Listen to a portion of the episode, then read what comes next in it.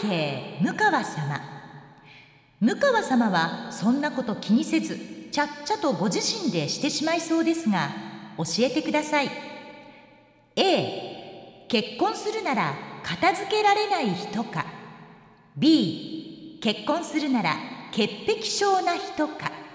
どっちの方が幸せですか？悩みますね。これ両極端すぎますもんね。真ん中があったら一番いいんですけどでも私はどちらかというと潔癖症に近いぐらいちゃっちゃと片付ける方なので B 結婚するなら潔癖症な人こちらの方が幸せになると思います。それでは今回も参りましょう。向川智美のまとものまとも。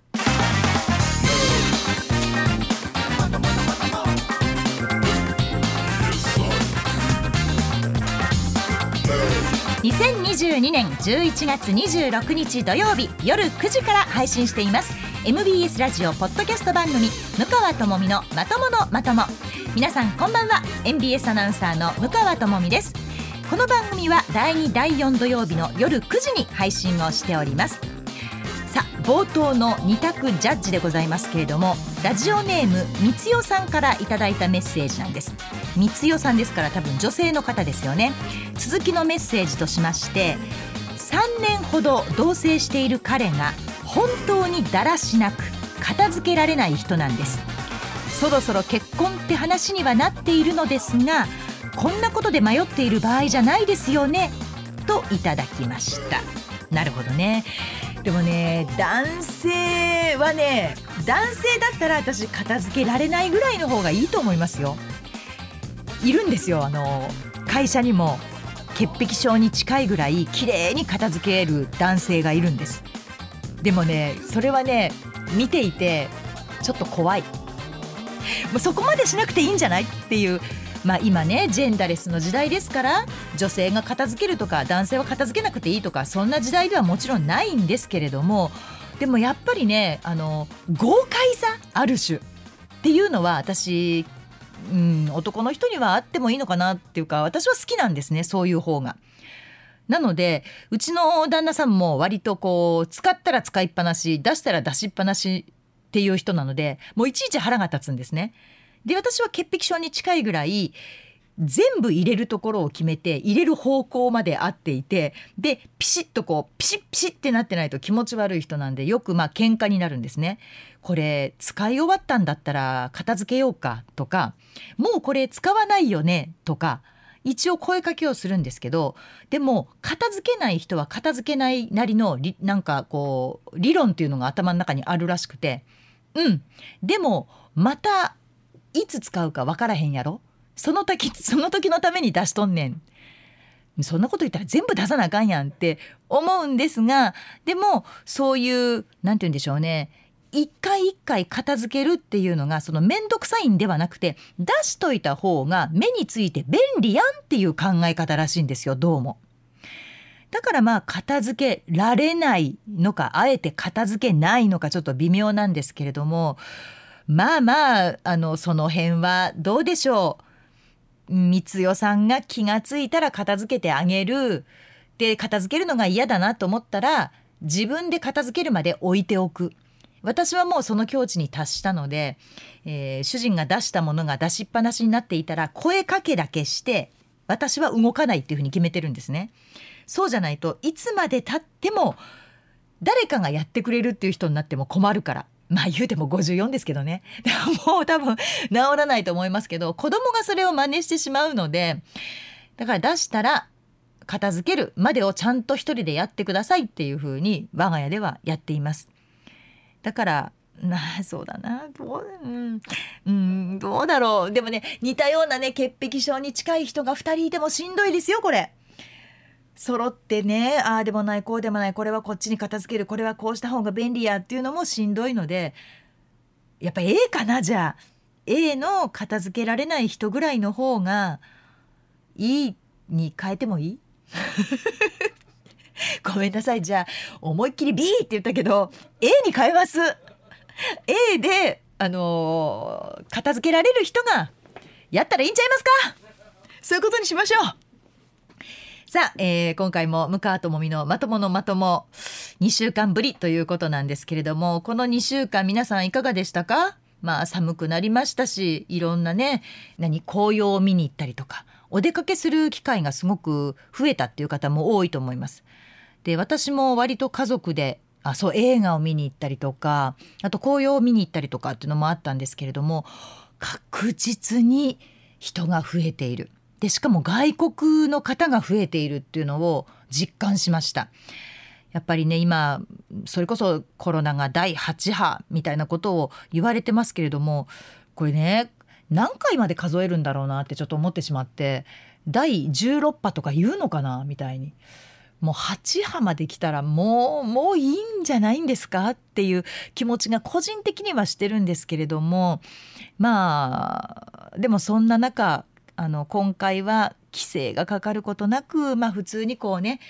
経済活動もできイベントもできっていうのが理想だなとは思うんですけれどもでも実際その持病がある方とかねそういう方はもちろん気をつけなきゃいけないのでもう個人個人がそこは管理していくしかないんですけれどもやっぱりお土産屋さんに人がいたりとか自分もそこに身を置いてあ紅葉綺麗だねとかあ映画館もすごく人戻ってきたねっていうのは何て言うんでしょう心ウキウキするなというふうに思いました。なんか本来こういうことだよね休みの日ってこうやってみんなで活動するもんねっていうウキウキ感をちょっと感じたこの2週間でございました。さあということで今日はたっぷりとゲストがいないのでちょっと聞いてよを話させていただこうと思います。だいたい、うん、まあ何を話すかって予想つきます？この2週間での一大イベントに数えてもいいんじゃないかなと思うんですけれどもそんなことについて話そうと思います。ということで今回のポッドキャスト配信も最後までお楽しみください。おかん、みかやさん、始まるで。シャランランランラムカワ、シャランランランラともみ、ムカともみのまとものまとも。ともみのちょっとこれ聞いて。さあこのコーナーは私向川智美が最近気になっていることをちょっと皆さんに聞いてもらおうというコーナーでございます。今日はねちょっとメールからご紹介しようと思うんですけれどもラジオネームののさんからいただきました。え前々回の放送では二択のコーナーに取り上げてくださりありがとうございました。旦那さん優しいですね。毎朝メッセージなんて結婚何年かにもよりますがと言っておられましたが今月銀婚式を迎えました。なるべく元気で楽しく夫婦で年を重ねていきたいと思っていますというふうにいただいたんですけれども銀婚式って結婚25年なんですよね。だから四半世紀その方と一緒に生活をされているというののさんおめでとうございます。で合ってます？おめでとうございますでいいんですよね。で私も考えたら1998年に結婚をしたので来年が銀婚式なんですよ。四半世紀ですわ25年旦那さんと一緒にいたわけなんですがそこで今日話したいのがいい夫婦の日11月22日ありましたよね。まあ、ここ数年でかなりいい夫婦の日ってこう注目されて有名になったような気がするんですけれどもまあ語呂合わせですよね要はね11月29日になったらいい肉の日になるんでまあ22日はいい夫婦の日なわけなんですけれどもいい夫婦ってこうざっくりしすぎていてどういう夫婦をいい夫婦なんだろうって改めてちょっと考えてみたんですよ。で98年に結婚してからまあ24年もうすぐ四半世紀経つわけですけれどもそりゃあね24年あればいろいろありますよね。だって他人同士が一緒に住んで生活してね寝起きを共にして食も食べてでもそれでも別れることなくまあ一緒にいて普通だったらこのまま何もなければ添い遂げるわけじゃないですか。で確かにね新婚のうちはうんまあ大切なこともあるしこうなんだろうな気になることは気になるしどんな夫婦がいい夫婦なのかっていうことを考えないままうんうん結婚ってきっとこういうことなんだなってどっか我慢しながら生活してたところもあったと思うんですね。でまあ24年経って考えれば考えるほどいい夫婦って何だろうってちょっと考えてしまいまして。で我が家で言うと一つ思いついたのが違う視点から物事を見てくれる人と生活できることなのかなって思ったんですね。でこれって「えー、逆でしょ?」同じ方向から見て2人でそうだよねって言った方がいいじゃんって思う方もいらっしゃるかもしれません。でも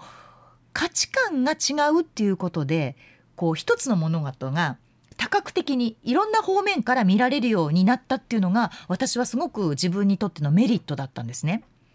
で同じ方向から物事を見てそうだよねそうだよねっていうのはすごく簡単だと思うんです。でもあえてそこでいやそういう見方もあるけどこっちから見たらこう見えるよね。こんなんはどうかなっていうふうに言ってくれる人がいるっていうのは結婚して一緒に住んでるけど実は他人ぐらいのスタンス。それぐらいの距離の人。だからこそ言えることなんじゃないのかなというふうに思うようになりました。えー、実はね、まあ、今高校2年生になった長男が2歳の時に、えー、入院をしたことがあったんです。で2歳ですからまあもちろん歩いてはいたんですけれども、まあ、まだ足元もこうしっかりしていないしで検査とかでこう病室から検査室に移動するっていうことがありますよね。でその時に、まあ、よちよち歩いてたら危ないから、まあ、車椅子を使いましょうって言って車椅子にこう乗せられて、まあ、我が子がそこに乗りで私と夫と2人で付き添ってたんですね。で、まあ、手にはこう点滴の管を刺したりとか検査用のねなんか針が刺してあったりとか、まあ、確かにちっちゃい子がそういうこういっぱい体につけてるとわあ大丈夫かな痛そうだなっていうふうに思う気持ちは私も自身ももちろんあったしあ大丈夫かなって不安の気持ちもあったんです。でその点滴の針を刺したり管を刺されたりした状態で看護師さんがこう押してくれる車椅子に乗りながらまあ、長男は心配そうにすごく不安そうに私の顔をこう見上げてたんですね。で病院の廊下でこう向こう側から正面からトコトコトコって歩いてきたまあ高齢の女性がいたんですけれどもその方もパジャマを着ていたので入院されていた方だと思うんですね。でその女性がもうすっごく大げさに大きな声でうちの長男を見てこう言ったんです。あらまあ小さい子がかわいそうにって言ったんですね。まあ、確かにそう見えたと思うんです。それはすごいわかるんです。私がもしそういう状況でもとっさにそう思うだろうなっていう気持ちは分かったんですが、まあ、私はその気持ちが分かるだけに「あどうも」って頭を下げて通り過ぎようとしたら夫がその「あらまあかわいそうに」って叫んだ高齢の女性よりも大きい声でさらに大きい声でこう言ったんです。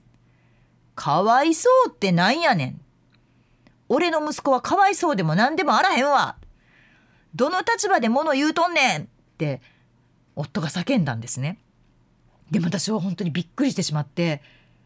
いやいやあすいませんって思わず頭を下げたんですけど何謝ってんねん。謝ることないやろ。自分の子供がかわいそうって言われてんねんでってまた私がそこで主人に怒られて。そんなんかわいそうって言われて平気な方がおかしいやろ。って言われたんですね。でこの感覚は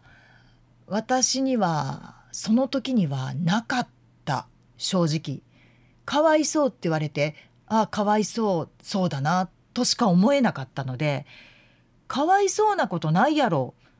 ここで病気を治してまたこっから出てね退院するわけだから何がかわいそうやねん人の息子捕まえてっていうその夫の気持ちが私はちょっとその時には理解できなかったんですね。でもそのなんて言うんでしょうね軽々しく言ってしまいがちじゃないですか。かわいそうっていう言葉。その言葉の重みをうちの主人は多分すごくずんと心にこうのしかかったというかずんと響いてしまったようででそれをうんとっさにこれはなんか言わなあかんって思ったんでしょうね。第三者にまあ言葉は汚いですけれどもどこがかわいそうやねんって言える夫言ってくれた夫っていうのに、まあ、ちょっと驚きとうんまあ感動感動っていうとまあ大げさですけれどもでもちょっと誇らしい気持ちがあったんですね。かわいそうと言われた息子に対して俺の息子はかわいそうなんかじゃないって言い返すお父さんっていうのは私は見ていてちょっとやっぱり嬉しかったんです。でぱり本当病気でしんどい思いをしている子供ちっちゃければちっちゃいほどかわいそうっていうのは本当に簡単なことだと思うんですね。と同時にとてもまあ陳腐でよくある言葉ででしかも人を傷つけてしまう可能性のある言葉であるっていうこともその時に私改めてこう学んだというかあ簡単にかわいそうって言ってしまうけれどもそれによって傷つく人っているんだなってっていうことをうん改めて感じたんですね。でもっと違う言葉でねあのその高齢の女性が声をかけてくださったらそんな風にはならなかったと思うんですけれどもでもかわいそうに対して即座に反論した夫に、まあ、ちょっと、うんうん、まあまあやるじゃん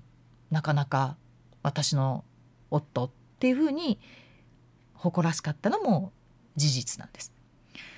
でこの出来事はまあ惚れた晴れたのね新婚時代の甘い雰囲気とはまあ違った意味で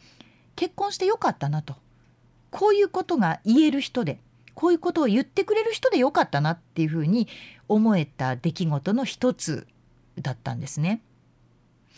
なのでその、うん、いい夫婦っていろんな形があるともちろん思います。100通り100人夫婦がいたら本当100通りあるし考え方もそれぞれあると思うんですけれどもでも私がそこで感じたのはやっぱり何かしら尊敬できるところが相手にないと長く夫婦を続けるっていうのは難しいんじゃないかなって思ったんですね。何一つこの人すごいなとかあこんなこと言ってくれるんだなこんなことやってくれるんだなこんな風に考えてくれるんだなっていう風に思えないそういう人とは多分四半世紀25年一緒にいられないしましてやそっからまだ結婚生活は続くわけですからそこを一緒にいる自信は私はないなって思ったんですよね。やっぱりなんか一つあすごいなっって私にはできないなっていうものを持っていてほしいしそういう人であってほしいなって思いました。で皆さん、まあ、ご存知のように奥さんっていうのはまあ子供を産んで、まあ、どんどん強くなっていくわけですよ。だって子供を守んなきゃいけないから。で全てのペースはもう奥さんの機嫌一つで変わっていくでしょよくあの相原さんとも話しますけど薄く朝起きたら機嫌が悪い奥さん。何があったわけでもなくてもなんとなくこう空気がよどんでるリビングみたいなそういう生活生活ってそういうもんですからね。常にハッピーハッピーでハイテンションなわけじゃないです。私だってそうですよ。なるべくこう笑顔でいようとか明るくいようとは思うけれどもやっぱりうっすらなんとなくね今日は機嫌が悪いみたいな日もあるしそういうふうに奥さんがだんだんなっていく。っていうのが夫婦なのかなそれがこう気が最初は気にならなかったこうもう本当にね埃のようなものなんですけどその埃が積もって積もって積もって積もって指ですってすくったら真っ白になってるっていうそうなる前にやっぱりあの相手の尊敬できるところっていうのを見つけるって大事なんじゃないかなというふうに思いました。でこのいい夫婦の日をね他の人はどう考えてるのかなと思って私一番聞きたかったのが林なんです。藤林はいい夫婦の日をいろんな経験を乗り越えてどう思ってんのかなと思って。であの彼女は本当あの離婚から何を学び取ったんだろうと。でちょっと聞いてみたんですよ。で彼女の答えはやっぱりベースが信頼じゃないですかと信頼し合ってる夫婦こそいい夫婦だと思いますと。でそれはこう別に愛し合っていようが遠距離だろうが別居していようが仮面夫婦だろうが愛情が本当はなかろうがでも基本のところでなんとなくちゃんとお互いを信じてる信頼し合ってる疑わないそれが彼女が、えー、離婚を経て得たいい夫婦というものの結論だったらしいんですね。うん、全ては信頼という土台の上に成り立っていると思いますっていう回答を見た時に「林学んだじゃん」って私はちょっと嬉しかったんですね。でその信頼というのは私の今回のその、まあ、長男が入院した時のそれにもつながるんですけれども私もそこまで言ってくれる人なんて思ってなかったしそんな思考の旦那さんだとも思ってなかったんですけど何か一個そうやってきっかけがあるとそこに信頼が生まれる。であこうやって家族を守ってくれる人なんだなとか私がちょっと感じた違和感を言葉にしてくれる人なんだなっていうところでやっぱり信頼っていうのがどんどん厚くなってくるんじゃないかなというふうに思ったんです。でもう一人ね私が個人的に興味があったので上田悦子アナウンサーにも聞いてみたんです。で上田悦子アナウンサーの旦那さんっていうのはえー、っと10個ぐらい上なのかな10歳近く彼女より年上なので、まあ、役職的にも上の人なんですけれどもあの別に仲が悪いわけではなくてすごくまあ円満なんですよ円満なんですけど「えっちゃんどう思う?」っって言ったらあのだいぶ前10年ぐらい前かな聞いた時に「私、えー、多分私の方が長生きすると思うので、うんと、旦那さんがもし先に亡くなったら一人で船に乗って世界一周するのが夢なんですっていう えーっていうような回答をした上田えっちゃんなんですけど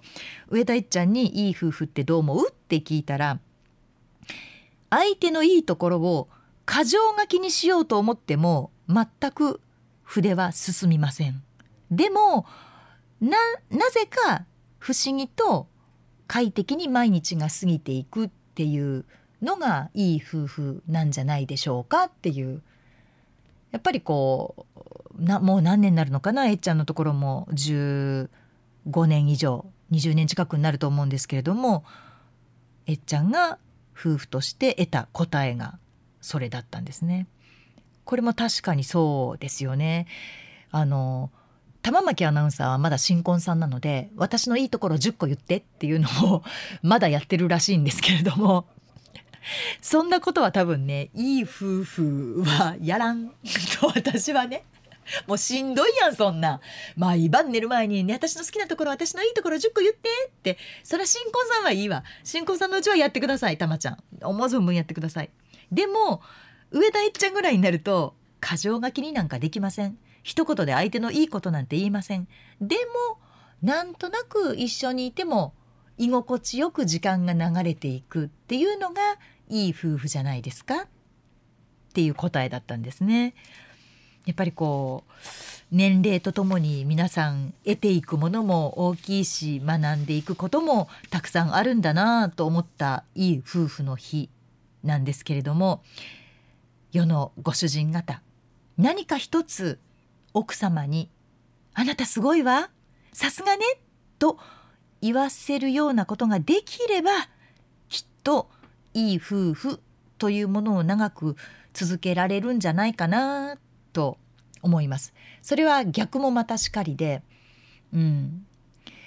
奥さんに対して別にその強さとかそういうものを求めるんじゃなくてまた違った形のその奥さんのなんだろううちうちの奥さんってこういう人なんだっていうことで尊敬できる何か、うん、それがあったらきっと相手のことを尊重しながら生活していけるんじゃないかななんてことを思った結婚24年のいい夫婦の日でございました。こんにちは、ムカです。ムカとマミのまとものまとも、これを聞かなきゃ知れないよ。お願いお願い、みんな聞いてよ、聞いてちょうだい、お願いね。ムカとマミのまとものまともさあお待たせしました。もういつもいつも皆さんにねメッセージをいただいているのに全然紹介できないので今日は紹介しますよ。まずは埼玉県の小鳩さんからいただきました。ありがとうございます。向川智美様毎回本当に楽しく拝聴しております。松川アナウンサーがゲストに来た回が面白すぎたので どうしても感想を伝えたく初めてメールを送ります。ありがとうございます。え私は今年に入ってから MBS のラジオを聞き始めた初心者なのでメッセンジャーや向川さんが話題にするハスキーボイスのお堅い松川アナウンサーというイメージを持っていました。うん、なるほどね。でも今回ゲストに来た松川さんは夫婦間の静かな喧嘩や家出をぶちまけたり恋する韓流の話でキャピキャピしたりすごく人間味のある楽しい女性でした。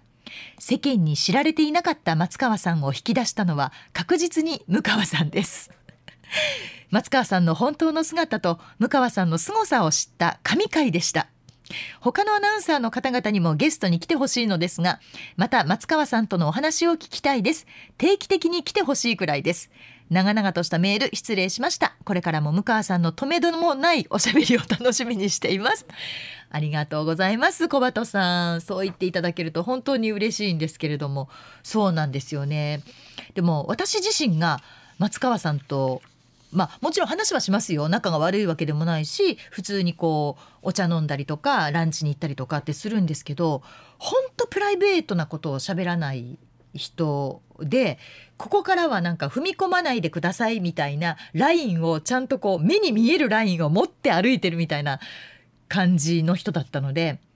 ポッドキャストだからさっていうのがあそこまで聞くとは思いませんでした正直ね。聞けるんですよ全国でね。全国で聞けるにもかかわらず。そう。世界やねほんまやね。ニューヨークからとかねメールもいただくぐらいですから世界中で聞けるはずなのに松川さんはなぜかオンエアよりもポッドキャストだからいいかっていうので 喋ってしまったっていう感じではあったんですけれども。でもそうなんですよ。やっぱり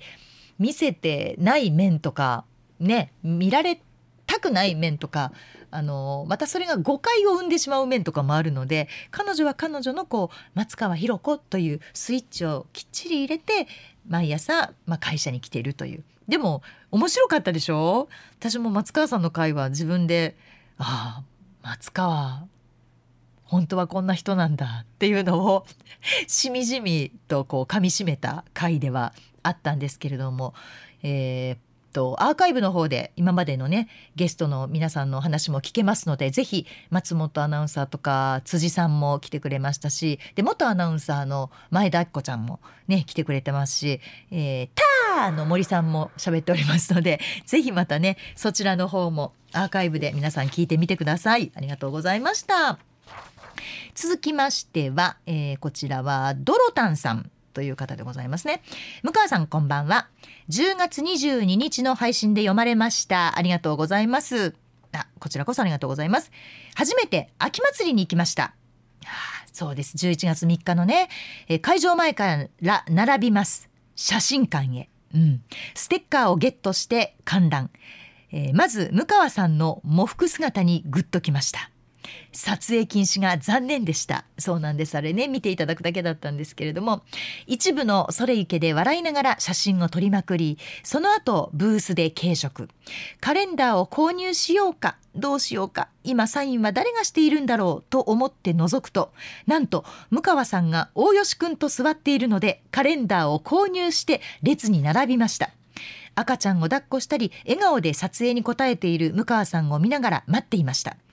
ちょうど大吉くんといるからビンタしてるふりをリクエストしようかと思いながらもツーショットもお願いしたいし時間がかかりすぎるし厚かましいか周りには受けるだろうけどと思いツーショットだけをお願いしました。風神雷神の件を伝えました。覚えてますよ、えー、機械音痴なので15秒もの時間をおかけして申し訳ありません。秋祭りなのに暑すぎて大変だったけど楽しい一日でした。ありがとうございます。といただきました。そうそう覚えてます。なぜかね写真撮りましょうって言ってスマホがあの15秒間であの移動して撮るなんていうの？あのセットされてたんですよ。パシャって押せないの。そうそうそうセルフタイマータイマーがついてて15秒間「はい行きます」ってピッて押してからピッピッピッて「15秒待つんこれ」って言いながら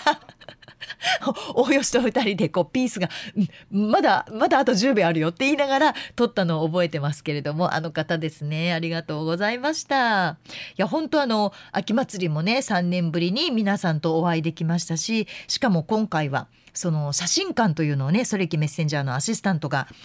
えー、写真を撮ってもらいましてそしてアライナ相原の熟女熟熟女というねすごいタイトルがついた写真展を行ったわけなんですけれども実は皆さん行けなかったラジオ祭りとかものすごい行列だったから写真館覗けなかったという方に朗報でございます。12月の17日土曜日18日日曜日の11時から5時までの間なんですけれどもこれあのー、ラジオ祭りの時と同じお一人500円で番組ステッカー付きでなんとこの写真を撮影していただいた MAG 南森町アートギャラリーで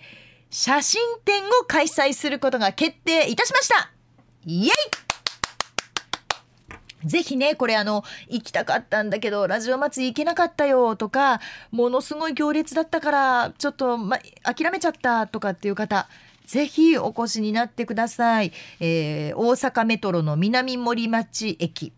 とあと JR 東西線の大阪天満宮駅から徒歩1分という高立地にございます。アートギャラリー併設のフォトスタジオなんですけれどもここで私たち写真を撮ってもらったんですね。でそこのギャラリーを使って、えー、秋祭りで飾った写真と全く同じものをそこで飾らせていただきます。で会場の中ではあの撮影の時にメイキング映像っていうのをあの撮っていたのでそのメイキング映像も流しておりますからあこんな風に撮っていたんだなとかあこんな風に、えー、相原さんあ相原さんじゃない荒井な相原はやってたんだなっていうのも見られると思いますのでぜひこちらの方に足をお運びになってください。よろしくお願いいたします。12月17日18日2日間しかございませんけれども土日でございますので11時から5時までの間でございます。ぜひ行ってみてください。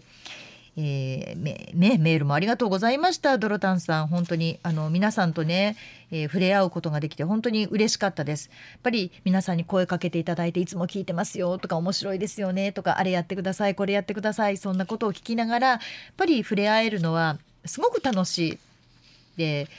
本当になんかね皆さん友達のように接してくれるんですよ。あ多分私だけね。なぜか。なぜか本当私にはあの友達のようにあの声かけてくださってありがたいなと思いながらあの皆さんと本当にこう限られた時間がね限られていたので1時間ちょっとだけだったんですけれどもお会いできた皆さん本当ありがとうございました。え続きましてはこちらはマー君からいただきました。愛の不時着コンサートのお土産が届きました。大興奮ですといただきました。あのハンカチがじゃあ当たったわけですね。おめでとうございます。え実は11月12日の配信は聞き逃していました。まとまとを聞き始めたのは前回の放送から。というのもこのポッドキャストの存在を知ったのはテンダラー浜本さんとのカンドラ語り番組の第2弾をぜひしてほしくてどこに訴えたらいいのか探していて偶然見つけたんです。そうだったんですね。ありがとうございます。結構私ツイッターとか載せてるけどね。あのやってるんですよこのポッドキャスト、えー、なのでまとまとは初心者。ね、他の向川さんの出ているラジオ番組は全て聞いていますと書いてくれています。ありがとうございます。えっ、ー、と、次回の放送11月12日を赤ペンでカレンダーにまとまとと書いていたのに、当日夫にまとまとって何？何か予定あったっけ？と尋ね、もちろん夫も何のことがわかわからず、で月曜日に M ラジからお届け物が。そこで初めて謎が解けました。小躍りして喜びました。54から55にかけてのボケボケ女でございます。でもポッドキャストって便利ですね。後でちゃんと聞きました。愛の不時着コンサートは平日の大阪ということで行けませんでしたがハンドタオルは向川さんが私のためにお土産を買ってくれたような気分になり自分で買う以上に嬉しかったです。中学生の頃から特に MBS のヘビーリスナーでラジオが大好き。学生時代はハガキもよく出していました。M ラジから届いた封筒を見るとなんだか中高生の頃に戻ったような不思議な興奮がありました。これからも向川さんを応援しています。ありがとうございました。といただきました。マー君ありがとうございます。こちらこそ。54から55っていうともうバッチリ私と同い年ですね。頑張りましょうね。これからもね。そうなんですよ。ポッドキャストってなかなかあのさっきの松川さんの話じゃないんですけどポッドキャストでしか話せないとか あの普通のオンエアだとここまでだけどポッドキャストだともうちょっと踏み込んじゃおうかなとかっていうことができるので意外と面白いんですよね。で結構あの日本中のまあ、ラジオの番組から派生したものとか、えー、タレントさんが喋ってたりとかあのポッドキャストってすごくしていてで語学番組があったりとかねでニュース解説番組があったりとかもちろん私みたいにこうあの自分のあったことをこんな風に喋ってる番組とかあと掛け合いでタレントさんが漫才のように喋ってる番組とかいろいろあるのでポッドキャストってなかなかおすすめであのいつでも聞けますし本当にあの楽しいと思います。でこの方はお土産が当たったということでぜひ使ってみてください。でそのテンダラ浜本さんとのカンドラ番組。これね皆さんありがとうございます。皆様の応援のおかげでなんとお正月に番組を放送できることが決定いたしました。イエイ！こういう時ね一人で拍手すると寂しいんですけれども。そうなんですよ。あの私の方にもたくさん皆さんからファックスメールいただいてるよということでどさっと届いて私全部あの一通り目を通させていただきました。なんせ、えーと、うちの電まあ、の会社全体だから番組全部に関して質問とか「よかったよ」とか「ここはこうしてください」っていうそういう視聴者センターみたいなところにまでいっぱいメールが来てでこれをあのぜひまたやってくださいっていうのが本当にたくさんいただいたんですね。で私それいただいて全部目通させていただいていやありがたいわっていうことでもうラジオのねお偉いさんに掛け合いに行きましたわ。どうですか？皆さんこんなに聞きたがってます？ぜひぜひお願いします。ということでお正月に放送をさせていただくことが決まりました。ただね時間に関してはちょっと今あの検討中でしてお正月のまあいつの何時からかというのはまた決まり次第、えー、ポッドキャストでも放送いたしますし私の、まあ、ツイッターとかインスタグラムの方でもお知らせいたしますのでぜひ、えー、向川智美テンダラー浜本の「カンドラ沼の世界にはまっちゃわないと」ちょっとタイトル長いですけどメモしといてくださいね。カンドラ沼の世界にはまっちゃわないと第2夜ということで ということは第3夜第4夜もまあ続けていこうと私は目論んでいるわけなんですけれどもこれがお正月の放送決まりましたのでまた楽しみに待っていてください。マー君ありがとうございました。最後もう一枚、えー、ラジオネームさけのみこちゃんありがとうございます。向川さんこんばんは。向川さんに質問があります。向川さんは韓国ドラマがお好きですが愛の不時着に出てこられるような韓国俳優にガチ告白されたらどうしますか？結婚しているので断りますか？それとも内緒で付き合いますか？ちなみに私は BTS なら一夜だけ共にさせていただきます。なるほど。なるほど。もうあのねさけさんのいいところは私だったらをちゃんと書いてくれるところね。そうなんですよ。これ質問しっぱなしはずるいじゃん。ね自分のこと書かないのに私だけ答えるんかいみたいなところはあるんですがちゃんとさけのみこちゃんは私は BTS なら一夜だけ。これでもさ一夜で終わる？ここよ問題は。絶対にね私一夜じゃ終わんないような気がする。怖い。けどガチで告白されたらそんな断る理由がないもんだって。あ理由はあるか結婚してるっていうね。そうね。そこが一番大きい理由ですけどいやうん許してくれるんじゃないかな旦那さんは。あ許してくれない？そこはさだって韓国俳優あんなにかっこいい韓国俳優に告白された嫁っていうのは尊敬に値しない？ちょっと無理あるかな？私は俺の息子はかわいそうなんかじゃねえという旦那さんを尊敬しで旦那さんはあんなにかっこいい韓国俳優に告白された嫁を尊敬するっていうのはどうでしょう？ダメかな？でも 鈴木君曰くさっきの話から無理でしょうと冷たい一言がありましたけれども。いやでもうん私はちょっとガチ告白されたらやっぱり行くよね。正直。まあポッドキャストだから言うけど。行っちゃいますよね。しかものみこちゃんみたいに BTS なら一夜一夜だけで共にっていうのは私無理だな。一夜で終わらせる自信はすいませんございません。バレない自信はあります。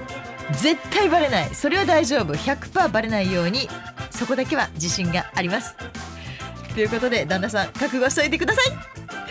さあ今日も楽しくおしゃべりしてまいりましたけれどもともみのちょっとこれ聞いても長かった？大丈夫ですか？あと今日はちょっとメールもね皆さんの分あの今までの分読ませていただきましたけれどもまだまだ募集しております。お悩み結構ですよ。どっちが幸せかの二択ジャッジメールお待ちしております。そして逆にムーヤンちょっとこれ聞いてよといったお怒り。幸せな話。番組の感想何でも結構です。どしどしお寄せください。メールは moon.mbs1179.com すべて小文字です。mu.mbs1179.com です。あごめんなさい。一個言い忘れてたんですけどあの私ほら水飲めないじゃないですか。でコーラと甘酒でいつも、まあ、体が成り立っていてそれを飲みながらオンエアしてるんですね。でまとまとももういつもあのコーラを飲みながらなんですけれどもそろそろコーラが底をついてきちゃってたんですよね。変えよって話なんですけどそうなんですこれでもほんとね番組の予算っていうのがなくってですねあのもしよろしかったらメールと一緒にコーラとかねいただけたら嬉しいかななんて思っております。ということで NBS ラジオポッドキャスト番組「向川智美のまとものまとも」毎月第2第4土曜日の夜9時に配信をしています。またねこれからもどんどん、あのー、ゲストにも来てもらいたいと思っています。楽しみに待っていてください。次回は2022年の12月10日。まだ年内ラストじゃないですよね。はい、えー、まだ大丈夫です。12月10日でございます。覚えておいてくださいね。もう私ツイッターにいちいち書かないからね。もうもう皆さんで覚えておいて。第2第4の土曜日だからその週にメールを送るってちゃんとこうカレンダーに赤丸つけといてください。ね。ではまたお耳にかかりましょう。NBS アナウンサー向川智美でした。ほならば。